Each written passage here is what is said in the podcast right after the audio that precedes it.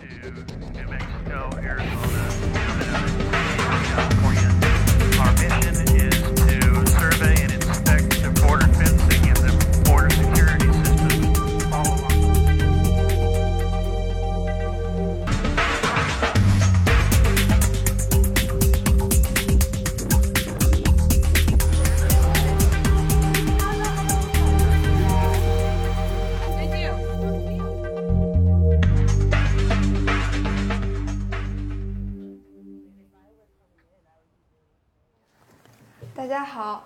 我是王雨桐，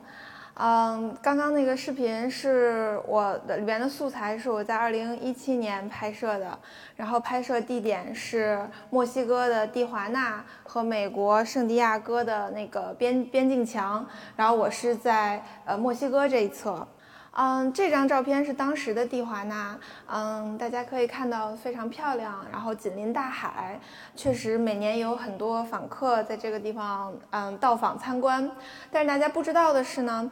呃，这这面墙其实是双层的围篱，呃，两层中间加了一个中间地带。墨西哥这一侧的墙是全年开放的，而美国那一侧的墙是只有在每周六和周日的上午十点到下午两点开放。就是说，美国那边的人只能在这个时间段内进到这个中间地带，然后隔着围围篱和亲朋好友相聚。说到这个美墨边境墙，我相信大家都不陌生。呃，尤其是川普上台之后，这个建墙就一直在上热搜。然后从去年年底到现在，其实美国政府一再关门，也和这个墙有着不可分割的联系。嗯，敲黑板破个知识点，就是，嗯，墙总共长，美墨边境总共长三千公里，然后有一千一百二十公里是被墙给拦住的，不是我们想的那种钢筋混凝土或者是砖墙、土墙，墙的种类包括铁丝网、链条、铁路、混凝土障碍物、公路、岗哨等等各种各样的形式。然后除此之外呢，这个美国边境巡逻队还架设了八千多台摄像机，组成了虚拟围墙，然后全天候监视这个入境口岸。然后这个一直叫嚣着建墙的其实是是特朗普啊，但是这个美国墙美墨边境墙是在二零零六年由。小布什签署的，然后是在奥巴马的任期内完成的。然后这个特朗普的墙是在一八年四月才正式开始建的，和我们今天聊的这段墙不是一回事儿。然后我去到的地方就是这个墙的最西侧，就是这块儿。然后顺着陆地边境入海，把原本有的沙滩一分为二。根据二零一一年 BBC 的报道，呃，美国政府斥资四百三十万美金重新翻建了这部分墙，包括。向海内延伸九十一米，防止人从这儿游过去。然后还有就是从原来的三点九米增高到五点四米。再有就是把这个涂料变成了更加滑的涂料，也是防止有人会攀爬。一墙之隔，天壤之别。这边能看到那个一个大城市的那种天际线的样子啊，这个就是那个圣地亚哥。圣地亚哥是美国西南部，就是加利福尼亚州非常著名的一个海港城市。然后这边光秃秃的，特别荒芜，就是蒂华纳了。蒂华纳是墨西哥最北端的一个城市。呃，说到这条边境墙呢，这条边境是这条边境是确立于1848年美墨边境战争之后，墨西哥战败，然后割让了一大。部分领土给美国，所以现在其实美国西南部大概有十个州左右的地方是原来墨西哥的那个领土，就包括加州。所以这道墙其实是分割了上下加州。我们知道那个加利福尼亚州是美国的，然后这条墙往南就是下加州，下加州是墨西哥的领土。这个墙也是目前这个世界上最繁忙的边界。呃，每就是出入出入境人数最多的边界，包括合法的和非法的。根据美国边境和移民保护局二零一零年的统计，呃，这个在圣地亚哥和蒂华纳的这个口岸，一共扣留了六万八千名非法移民，就是偷渡者。其实他们是没有办法越过这条边境，然后就不得已逗留在蒂华纳这个地方的。啊，那他们去哪儿了呢？我们再看一个视频。Came to us and he was selling lighters. one in the morning, you should be going home. Your mom is going to be concerned, your dad. And then he looked at us and he said, This is my house. My name is Antonio. I am the director of this foundation, Buenos Principios. I find that Buenos Principios is really going to help the children that don't have enough food, they don't have an opportunity to get an education. The money that, that we gather from raffles from the communities and people that want to donate money or materials, and we've been doing this for the last several years. Now we are working for the first time with farm children from Oaxaca. We pick them up in the morning, we provide the breakfast, nutritious, we provide education. When they're sick, we take them to the doctor. So whether the government could help, we are doing it by ourselves because we have a responsibility and they need an opportunity. So when they grow up, they will have capability to have a better quality life. 视频里的这个 演讲者呢，叫安东尼奥先生，这是一个蒂华纳的慈善幼儿园。然后这个安东尼奥先生是这个幼儿园的创始者兼校长兼老师。然后我去拜访他的时候呢，跟他约定好了一个时间，但是他整整迟到了四十分钟。你知道墨西哥呀，夏天四十度的大太阳底下，我就等了他四十分钟。然后我就火呀，然后等到他来了之后，还给我解释原因，说为什么呢？因为有一个小孩儿，就是就是一个幼儿园里的小孩被老鼠咬了，然后他带这个小孩去看诊所，嗯，还不能去看附近的诊所，因为那个小孩家里付不起这个钱，他们只能去一个像那种义务的慈善诊所，就距离这个地方还挺远的，所以就迟到了。听完之后呢，我我这火也不能就没了呗，然后就我就很诧异。我说真的，我这么大，我连一只活老鼠我都没见过，我就没有办法想象，就是什么样的环境小孩会被老鼠咬。然后我就带着这种疑问跟他走进了这个幼儿园。其实这地方与其叫屋子啊，不如就叫毛毛坯房。大概只有视频里那十平米的地方是装修过能够待人的，剩下的地方都是都是这样的，就是破砖烂瓦，然后嗯修建的嗯半半落落，然后门口就是就是马厩。这个地方与其叫幼儿园，不如叫那个就呃叫 叫流浪儿童收容所，因为这些孩子的父母就来自于刚才那六万八千名的无证移民之中，他们可能来自墨西哥全国各地，甚至来自中美洲、南美洲的其他国家，比如说洪都拉斯、危地马拉，还有就是最近在发生那个暴恐的哥伦比亚，就是这些国内境况不太好的地方。嗯，这些人他们就申请向美国政府提交庇护，然后呃，希望能够到美国寻求更好的生活。但是呃，并不是每一份庇护都能被这个批下来。按照美国原来的法律啊，就是无论他们是否是合法移民，是否是有这个签证的移民，都可以先到美国入境，然后等待移民法官的判决。但是在美国日益严苛的政策之下，这些人就。必须在递交申请之后立刻遣返墨西哥，逗留在蒂华纳，然后等待这个移民政府的判决。他们在这个地方呢，没有工作，没有身份，没有收入，他们不被美国政府欢迎，也不被蒂华纳当地人欢迎。然后又因为各种各样的原因不想，甚至根本不能回到家乡里。然后更为更为难过的其实就是，呃。下加州的经济其实是挺堪忧的，因为蒂华纳在二零一五年《经济学人》的统计里边是在墨西哥贫困人口最多的城市里排名第五。然后呢，没有大型的这个工业生产，不适合农耕，然后第三产业并不发达，还有着历史悠久的这个赌博、色情和贩毒行业，就是可以说其实。这个地方连当地人的生活都不是那么好，更别说这些外来人口，然后就更别说这些外来人口的孩子们他们的教育问题了。嗯，我们去的时候，那个大概有四五个小孩，五六个小孩，我记得好像他们俩是兄弟两个，然后这是就是姐弟两个吧，还是兄妹两个，反正就是这些小孩都是都是呃安东尼奥先生和他的妻子在路上捡来的，带引号的捡啊，就是他呃安东尼奥先生和他妻子其实是来自墨西哥首都墨西哥城的呃两位小学老师，他们在这个地方。旅游的时候就发现了这些居无定所的孩子们，所以就想要建一个幼儿园来帮助他们，提供一些基础的教育和这个一日给他们提供两餐。然后这几个小孩也是他们在征得这些孩子们父母同意之后，每天早上把他们接来幼儿园，然后给他们提供一些日常的这个必要的食物啊，还有教育。然后这个幼儿园的名字叫做 Buenos Principios，我不知道。在座有没有会说西班牙语的？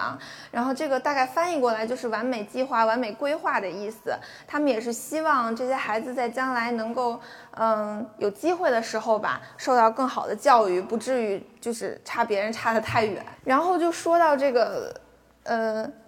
这个幼儿园建造的那个问题，其实。这个安东尼奥先生和他的妻子是把自己全部的积蓄都投在了这个幼儿园的这个建设上面，现在已经入不敷出了。然后我们当时去的时候，那个我的教授就是就这老头儿，他就。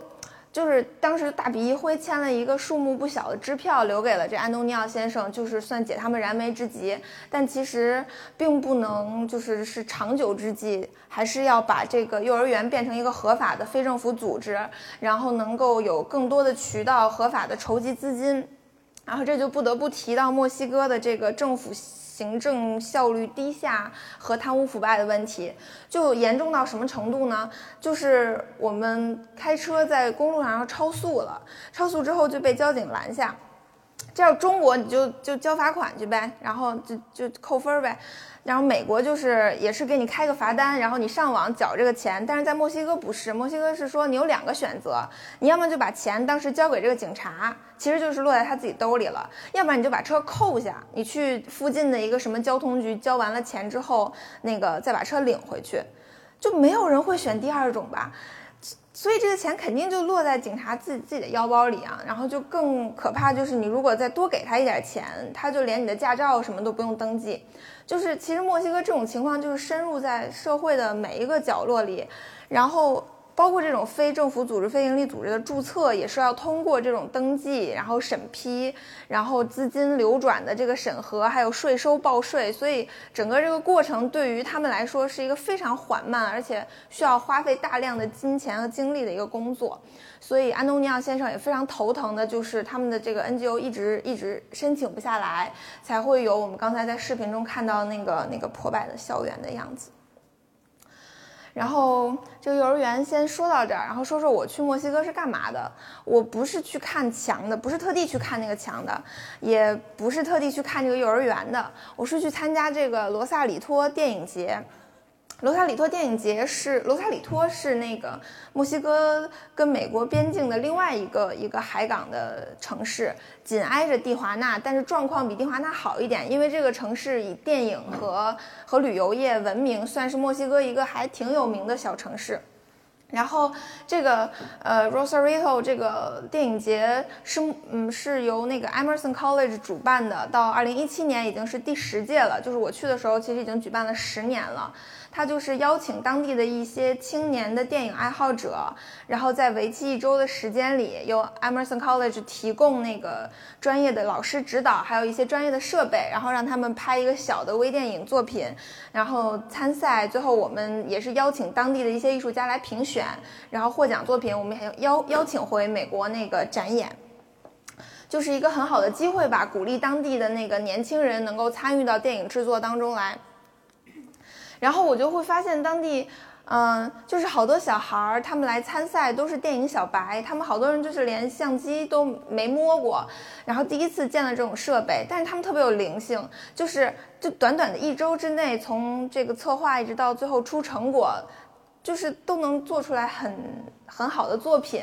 我们也觉得大概是那片土地真的是给了他们很多的灵感吧，然后也让他们就是表达表达自己的家乡的欲望非常强烈。我们看几个例子，这个是，这个是最后获奖的影片，是一个纪录片，叫《一座小岛》。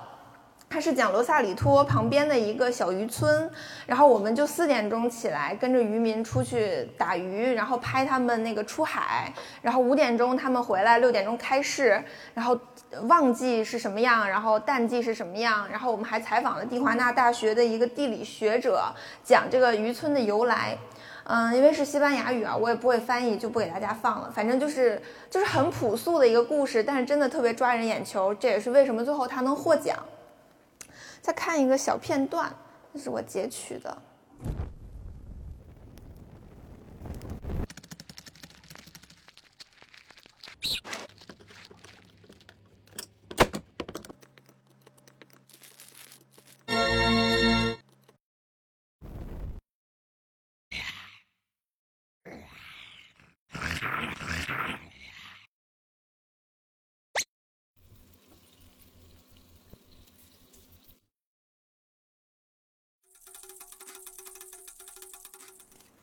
就是这么一个小故事吧，不知道大家看懂了没有？就是这是一个定格泥塑定格动画，嗯，创作者是当地的两个那个，就是是一对儿那个小姐妹，这两个小孩的姥姥是是当地的一个那个泥塑手工匠人，是专门捏这种小泥人儿的。然后姐妹两个就想把那个姥姥的那个手艺发扬，于是他们就拍了这么一个一个小的，就是定格动画。然后 Taco 叫 Taco Monster，它讲的就是墨西哥那个玉米饼那个 Taco 变成了一个怪物，然后要要把那个小孩吃掉，但是最后反正又被他们抓回去扔在那个锅里化掉，化成玉米饼，最后被小孩吃掉了，就差不多就是一个很很有童趣的故事吧。反正还有好多好多好多有趣的那个故事，如果大家有兴趣啊，也不介意是西班牙语的话，就是大家可以管我来要链要链接。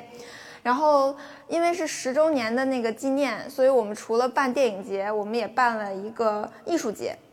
然后也是邀请了当地的歌手啊，还有那个舞蹈家，还有诗人，还有这种这个是一个是一个肢体艺术家，然后啊还有那个还有一个 rapper，就是西班牙语的那个说唱特别厉害，然后他们给来来让他们做一个小表演，也算那种义演，然后筹集到的一些钱也是要捐赠给墨西哥当地的那个呃非政府组织的，然后帮助一些需要帮助的人吧。然后在这个艺术节上，我也认识了好多有趣的人。他他叫 Marcus，Marcus 特别有趣，他他是十年前第一届罗萨里托电影节的参赛者。十年之后的他呢，有了自己的工作室。他是一个摄影师兼那个人体彩绘，就是就是你看过那个《寻梦环游记》里边 Coco 的那个那个墨西哥亡灵节的那种那种骷髅彩绘啊，然后他就是画那个的。他他特别他特别逗，他对中国文化很感兴趣。他的包上挂了一个京剧脸谱的那个。挂坠儿，我就问他，我说你你是喜欢听京剧吗？他说我连京剧都没听过，我就是觉得这个都是往脸上画水彩，我觉得一定是有相通的地方，所以就是，然后他对中国文化就是特别特别有意，特别感兴趣。然后据说啊，他还交过一个中国女朋友，不过就是那种就是夏令营恋爱嘛，就夏天过去，人家姑娘走了，然后就恋情就结束的那种啊，不是我啊，不是我，然后那个。他叫他叫奥斯卡，奥斯卡是蒂华纳大学电影系的一个学生，然后他也来报名参赛。他就是刚才那个一座小岛的创作者，还挺专业，他是有一点专业基础的。嗯，那个那个那个小渔村就是他的家乡，然后他最大的愿望就是能去美国好莱坞，然后拍他的家乡。然后其实罗萨里托是一个电影名城。呃，那个泰坦尼克号的取景地就在那个地方，然后还有那个《行尸走肉》的第十哎第几季，反正最新一季的《行尸走肉》也是在那儿拍的。然后包括福克斯啊，还有华纳兄弟，其实在 Rosarito 都是有自己的那个自己的 studio，是因为那个地方地价比较便宜，就是他们离好莱坞又近，所以是一个很好的就是这个这个电影投资的地方。也许没准儿几年之后，奥斯卡就能在自己的家乡实现他的愿望。他叫，嗯，马德伊，这也是一个西班牙名儿，我念不好，叫小马吧。小马是，嗯，这个奥斯卡的搭档，他是他是蒂华纳人，他的家乡就是蒂华纳，然后他是一个青年记者，主要报道环境方面的问题。然后我们刚才讲到那个美墨边境墙，其实深到海里有九十一米。那也有海洋生物学家就表示说，这个行为其实有破坏海洋的一个生物秩序。然后马德伊也在做一个关于这个蒂华纳海滩的呃环境保护的一个项目。他和他的朋友也是在就是呼吁大家吧，保护呃这个海滩环境。除了，哎呦妈耶，没事。除了这个强，除了强对这个海滩的影响之外，这个旅游业的发展其实也对这个蒂华纳的海滩生生物环境造成了一定的影响，所以他也在致力于保护当地的环境。然后 就说回了墙，一不留神就说回来了。这个这个是一个韩裔美国小朋友，他叫 Amelia。Amelia 十八十九岁吧，她的男朋友是墨西哥人，叫 Diego。Diego 的父母呢，其实已经拿到了合法的这个美国签证，但是因为 Diego 自己的那个年龄已经过了，就是呃小孩可以申请美国签证的那个时间那个年龄限制，所以他是没有。呃，美国签证的，他一旦回到墨西哥之后，他就没有办法，就其实他是被遣返回墨西哥的，就留在了蒂华纳，所以没办法，米利亚就和她的男朋友就常年分居，只有在她那个，因为她在美国上学嘛，然后只有在假期的时候能回到 Rosarito 和男朋友小聚一一下。但是他也挺逗的，他他一说这个事儿他就哭，但是他说他不是哭他自己，他说他觉得他跟 Diego 分居也挺好的，距离产生美。他是觉得就是那些真正被墙分隔的亲人，就是那种真正需要团聚的人被分开了，他觉得特别的难过，所以他才流眼泪，眼泪是为别人流的。这是一个，呃，一个阿姨吧，就是一个老阿姨，她的。他在隔着墙亲吻他的，可能是孙女儿，可能外孙女儿吧。就是墙的那一面，是可能是他女儿和女婿吧。就是两个年轻人抱着一个小孩儿，然后老奶奶就就隔着围篱在在亲他的亲他的孩子。然后还有他们，他们，他们，他们是谁我也不认识，我也没有机会去采访他们。但是好多视频的素材其实都用不了，因为我当时拍的时候就哭到手抖，嗯，那个视频就断断续续或者摇摇晃晃的。我觉得就是我没有办法想象亲吻一个我爱的人要隔着一道围篱，而在做这件事情的时候，边境的巡逻警察就在我身边拿着枪踱步。我觉得这件事情特别残忍，但是我发现。在这个边境墙外，只有只有我一个人在哭，他们都在笑，他们特别开心，因为这大概是一周一周里边他们最开心的时候了，可以和家人团聚，然后他们脸上的表情也都很 peace and love，然后我就觉得，就是当分离已经成为一种日常的时候，人们真的可以变得特别的勇敢。所以这个老奶奶她到底是谁，我也我也不知道。嗯，但是我知道的是，她是一个长辈，是一个女人，是一个墨西哥人，是一个人，是一个独立的个体。我们刚才看见的每一个人，他们都是独立的个体。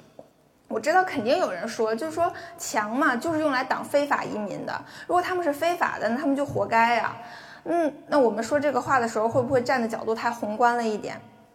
就是。当我们会说，当呃，就是在国家利益面前，在领土主权面前啊，个人得失，然后家庭的聚散，算得了什么？但是从古至今，什么时候国家之间没有冲突？然后又有哪片领土没有过这个争端？当一个个体的价值都得不到保障的时候，当家庭的和睦都得不到保障的时候，又谈何国家？所以。所以，边境的移民问题、难民问题到底要不要解决？要解决，但是建起一面实体的墙绝对不是解决的办法。建墙有没有用呢？中国两千年前就建过了，对吧？不好使。然后，这个就是，就是这种实体的围墙拦不住的事情。我们生活中是不是又有好多无形的墙？